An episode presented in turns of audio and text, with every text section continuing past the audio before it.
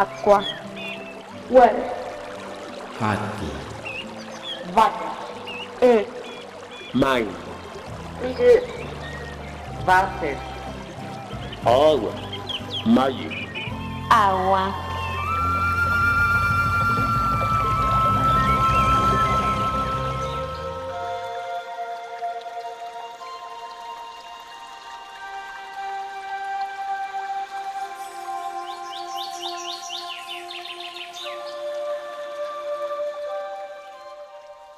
El agua que está en la alberca y el verde chopo son novios y se miran todo el día el uno al otro.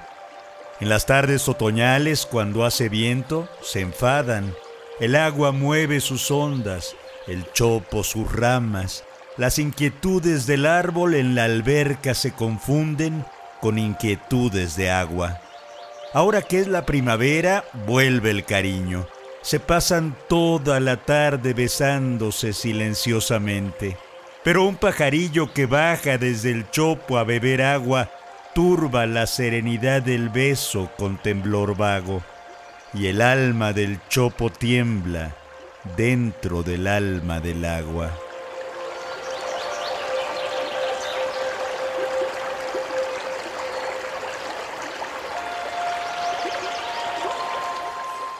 El agua que está en la alberca. Pedro Salinas.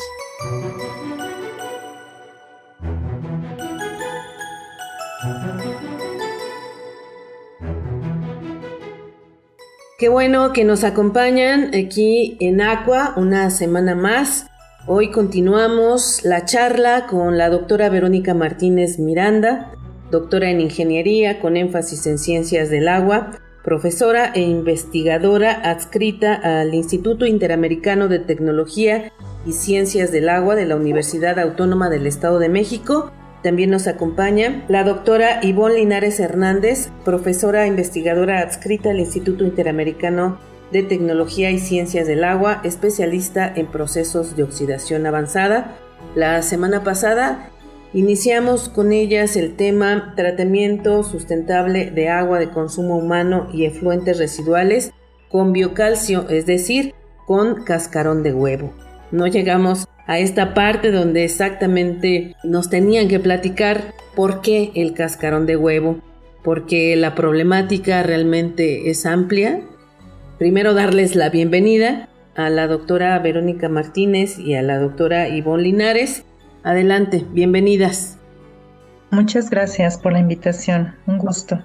Agradecemos nuevamente estar con ustedes. Doctora Verónica, no sé si nos quiera poner en contexto un poquito de la problemática a la que se enfrentaron y por la que decidieron implementar este proyecto de tratamiento sustentable de agua de consumo humano y efluentes residuales con biocalcio en el río Lerma. Pues es una realidad el que hoy tenemos que tomar en cuenta que la calidad físico-química del agua ha estado cambiando drásticamente dado la infiltración que se tiene continua de grandes cantidades de agua residual y que esta infiltración está causando diferentes tipos de alteraciones en el cual nos está conllevando a diferentes efectos a la salud, dado que principalmente somos consumidores o usuarios de un agua que continuamente ha disminuido su calidad del agua por la infiltración de componentes, residuos de nuestros propios desechos y se han incorporado otras especies que de forma común estamos agregándole al agua y con ello está generando diversos problemas.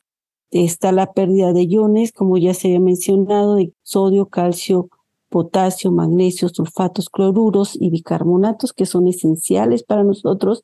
Se están incorporando iones, como vienen siendo la materia nitrogenada y fosfatada, producto de nuestros desechos del orín y del excremento, así como de algunas actividades que hacemos, tanto de actividades domésticas como detergentes, los agroquímicos a través de los procesos que se tienen en la agricultura y descargas de productos químicos continuos a través de los desechos industriales.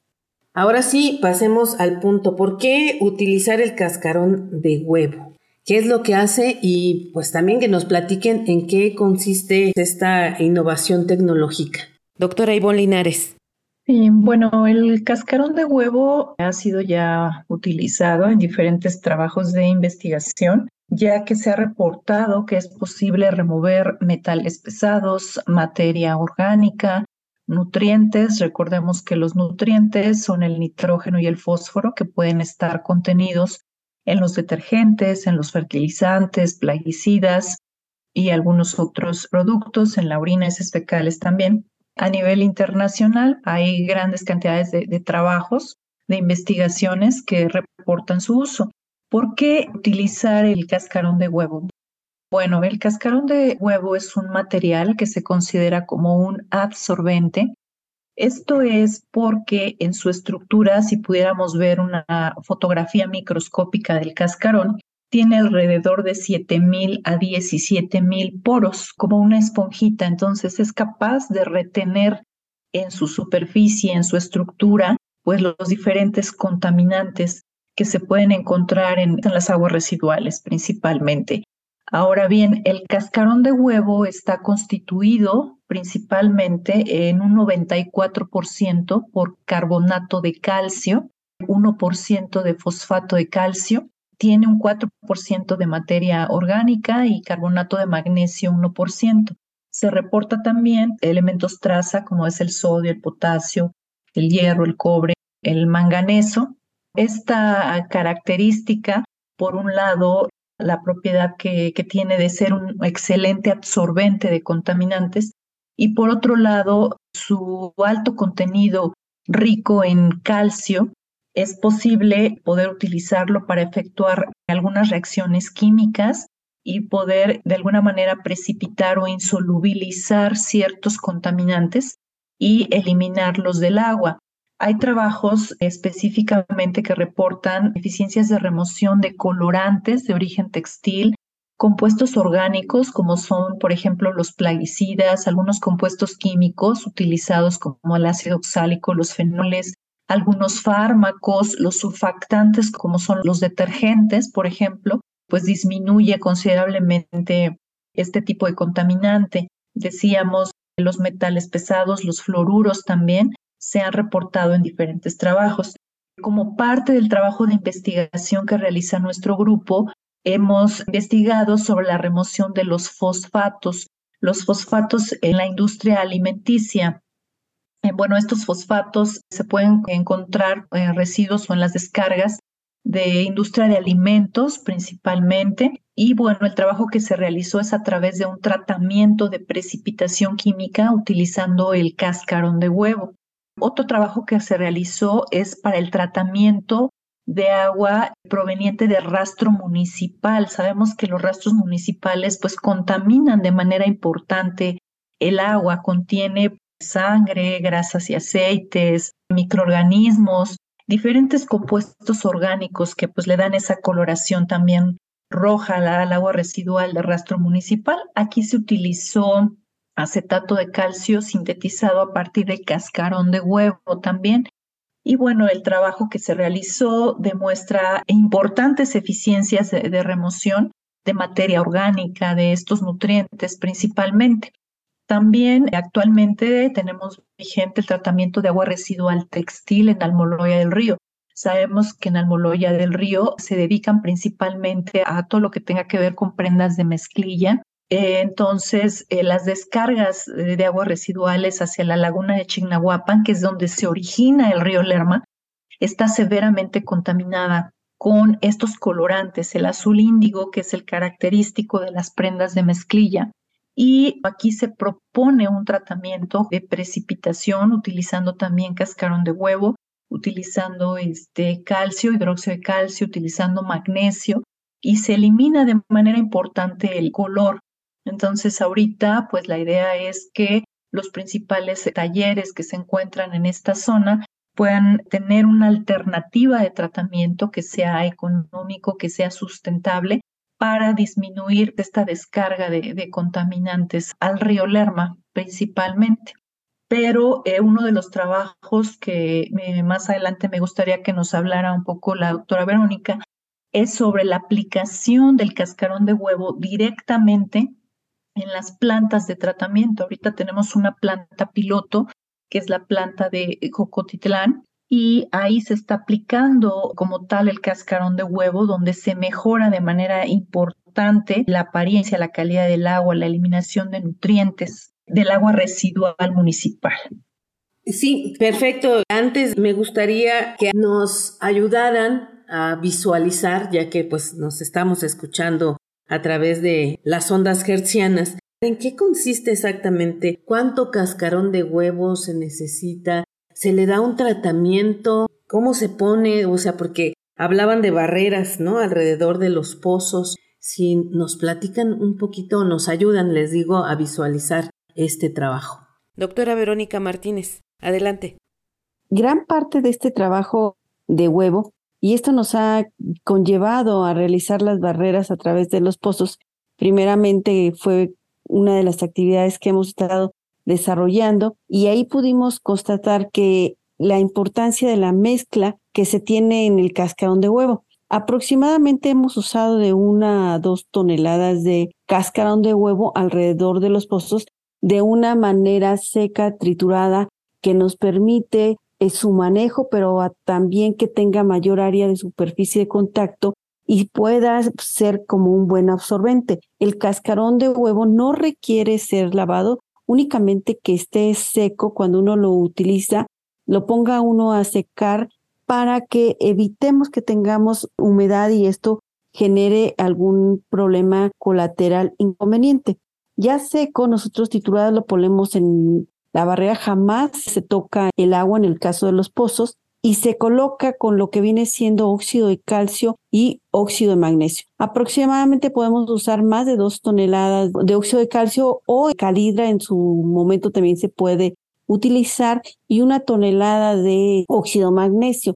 Unidos estos tres componentes es lo que nos da origen a nuestra barrera química y ya colocados se cubre nuevamente con el suelo, con la tierra y ahí queda alrededor del pozo y a través del proceso que se tiene de infiltración del agua de lluvia, es como nuevamente van disolviéndose el calcio, el magnesio a través del suelo que permiten que vaya capturándose la materia que se va infiltrando a través de los procesos que se tienen alrededor de lo que corresponden las fuentes de contaminación directa, lo que son los cuerpos de agua, en este caso el río Lerma o algún lugar o sitio donde se tenga infiltración de agua residual principalmente.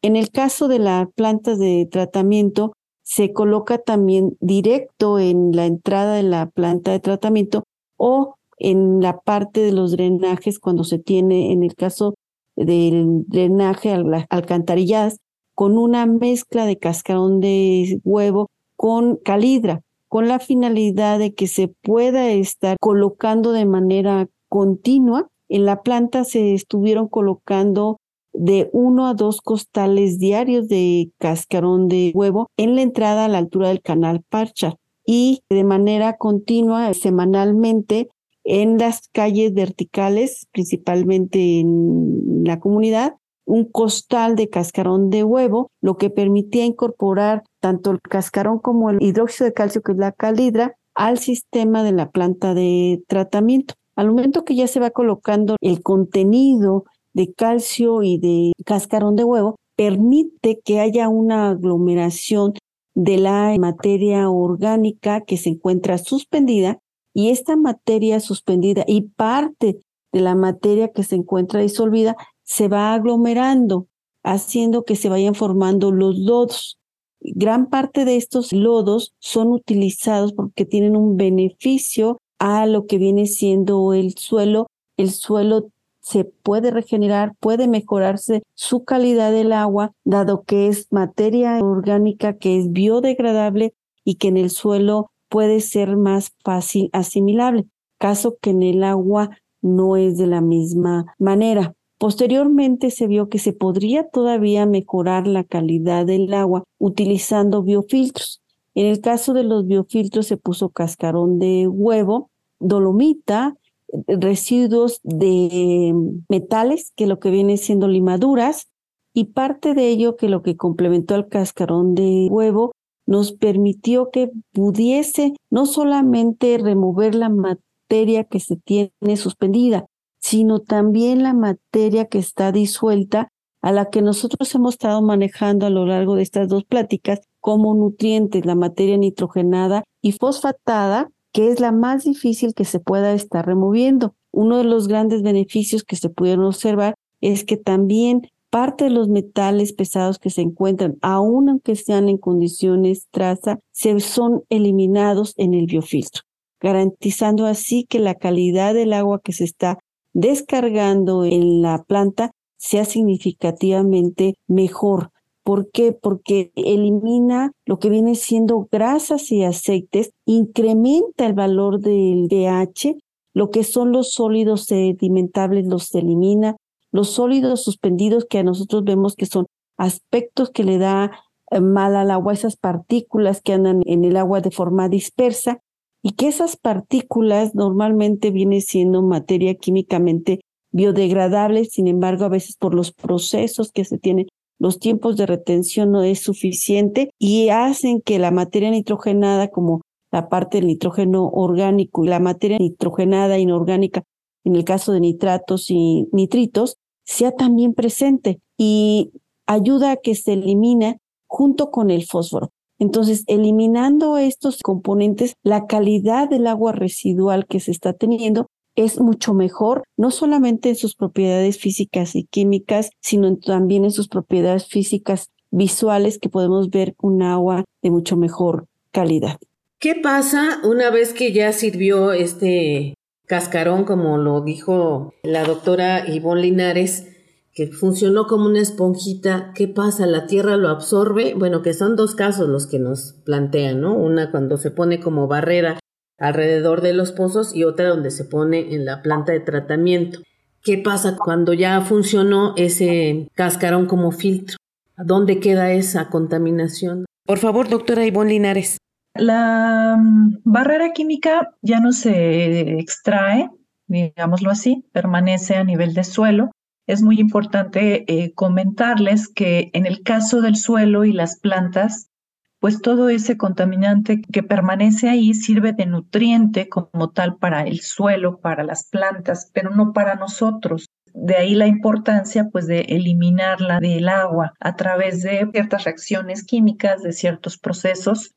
El cascarón tiene contacto únicamente con el suelo, no con el agua de consumo. Entonces es a través de los procesos de lluvia, a través de la filtración del agua que se evita que esos contaminantes pasen a los acuíferos a través de esas reacciones de precipitación. Una vez que la barrera química cumple su función, más o menos estimamos y calculamos que es de 10 años. Obviamente esto va a depender de los niveles de contaminación que se tenga.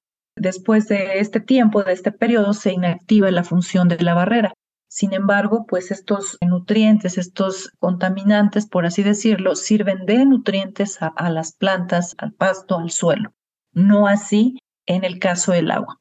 Una vez más se nos está yendo el tiempo. Yo creo que voy a convocar a Elvia Evangelina Arias Ortega, que fue quien me puso en contacto con ustedes, que es la presidenta de H2O Lerma, que pues hacen una labor titánica porque esto que ustedes nos están planteando a lo largo de estos dos programas no sería posible sin la participación de la comunidad y de otros actores que seguramente podrían mencionar rápidamente, porque se requiere hacer muestreos, hacer las zanjas, triturar el cascarón de huevo, recolectarlo. Son muchas manos las que se requieren. Para ir cerrando la entrevista, podrían hablarnos un poquito de estas manos que se requieren.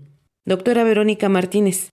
Considerando que es una participación integral en el cual nos permite tomar una conciencia como ciudadano, como usuario, como consumidor, y esto nos ha conllevado la participación no solamente como una parte gubernamental, académica, sino como persona, en donde nos sumamos a que es un beneficio integral en donde uno como usuario es el que recibe los beneficios. Esta ayuda ha permitido que la gente participe desde como bien dices que tenemos estudiantes que nos han ayudado con la participación de los análisis, el apoyo a través de los trabajos en la comunidad, el acercamiento, pero una parte fundamental han sido también los medios de difusión, que nos han acercado, que nos han vinculado a la parte académica con la parte gubernamental y la sociedad. Entonces, este vínculo que hemos tenido, que nos ha formado, pues es yo creo que el éxito de este proyecto, hacer conciencia de que nosotros podemos tener hoy en día una alternativa muy simple, muy sencilla y que puede mejorar no solamente lo que corresponde al agua, también el suelo, porque si mejoramos el suelo, vamos a mejorar la calidad del agua que se infiltra. Si mejoramos el agua que estamos descargando, que estamos desechando, pues vamos a mejorar el agua que estamos usando y consumiendo. Claro, y la idea también es ir replicando estas innovaciones tecnológicas que se necesitan a lo largo y ancho del país y del mundo entero. Por favor, doctora Ivonne Linares. Sí, gracias. Pues nada más invitarlos a todos los radioescuchas que se unan al proyecto. Si alguien desea más información sobre los centros de acopio, de qué manera como ciudadanos pueden participar y apoyar, eh, dándole difusión también al proyecto. Si alguien desea que se realice la barrera cercano al pozo de donde vive, en su comunidad, o si conoce alguna planta de tratamiento que se pueda mejorar la eficiencia y estén en toda la disposición de poder apoyar y colaborar. Eh, nosotros tenemos la mejor disposición. Realmente este proyecto es sin fines de lucro y la asociación H2O trabaja en beneficio del ambiente, en beneficio de la salud, en beneficio de toda la sociedad. Y es importante que pues se unan, entre más personas eh, se unan a este proyecto, pues es mejor, nos aportan tanto en la recolección o en la cal, por ejemplo, en el magnesio, que es, es de lo más caro que se utiliza para la construcción de la barrera. Por nuestra parte, hacemos también algunas pruebas de, de calidad del agua para monitorear la barrera. Así es como nos vamos sumando la parte de sociedad, la parte académica, la parte gubernamental también.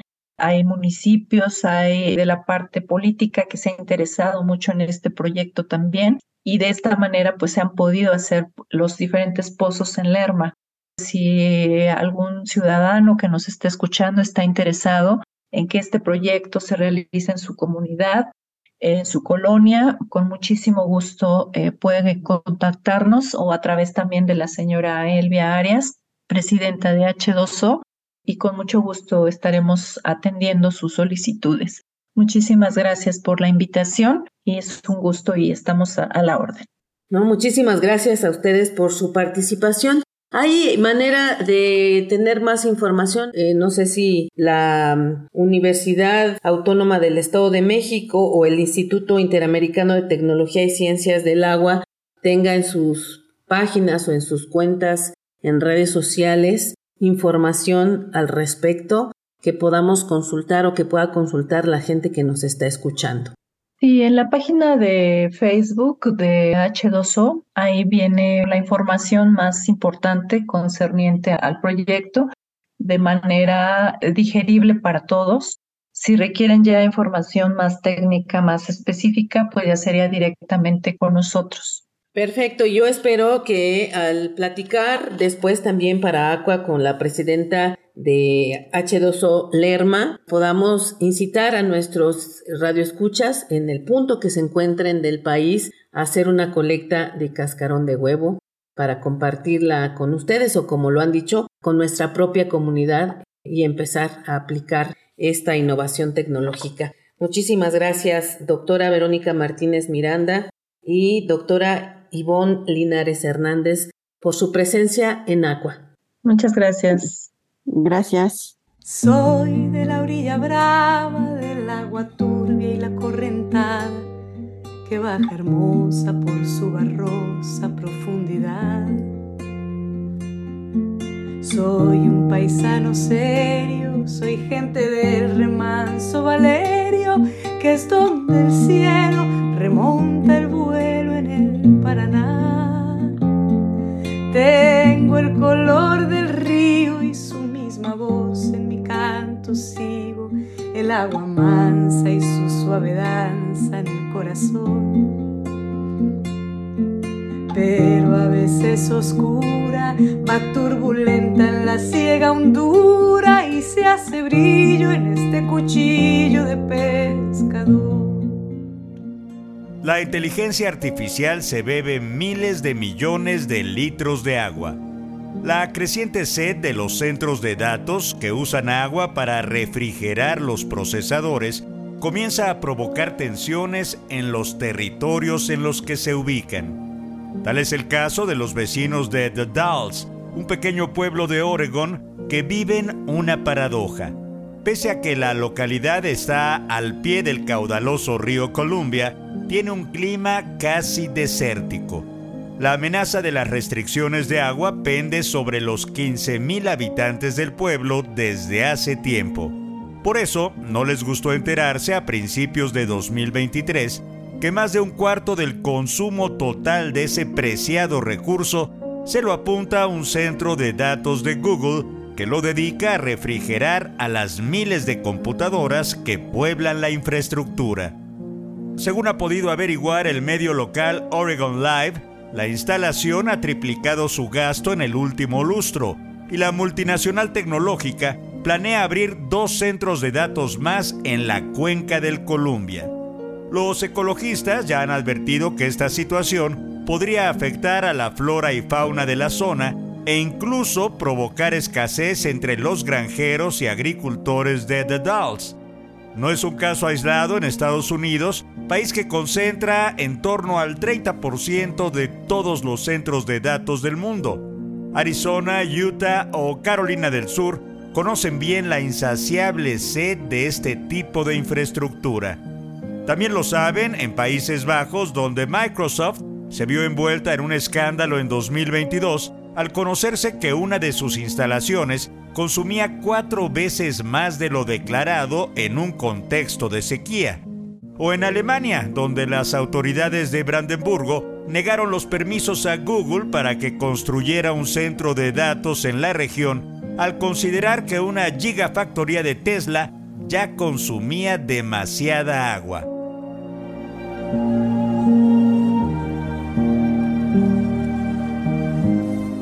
Diario El País, Manuel G. Pascual, 14 de noviembre 2023.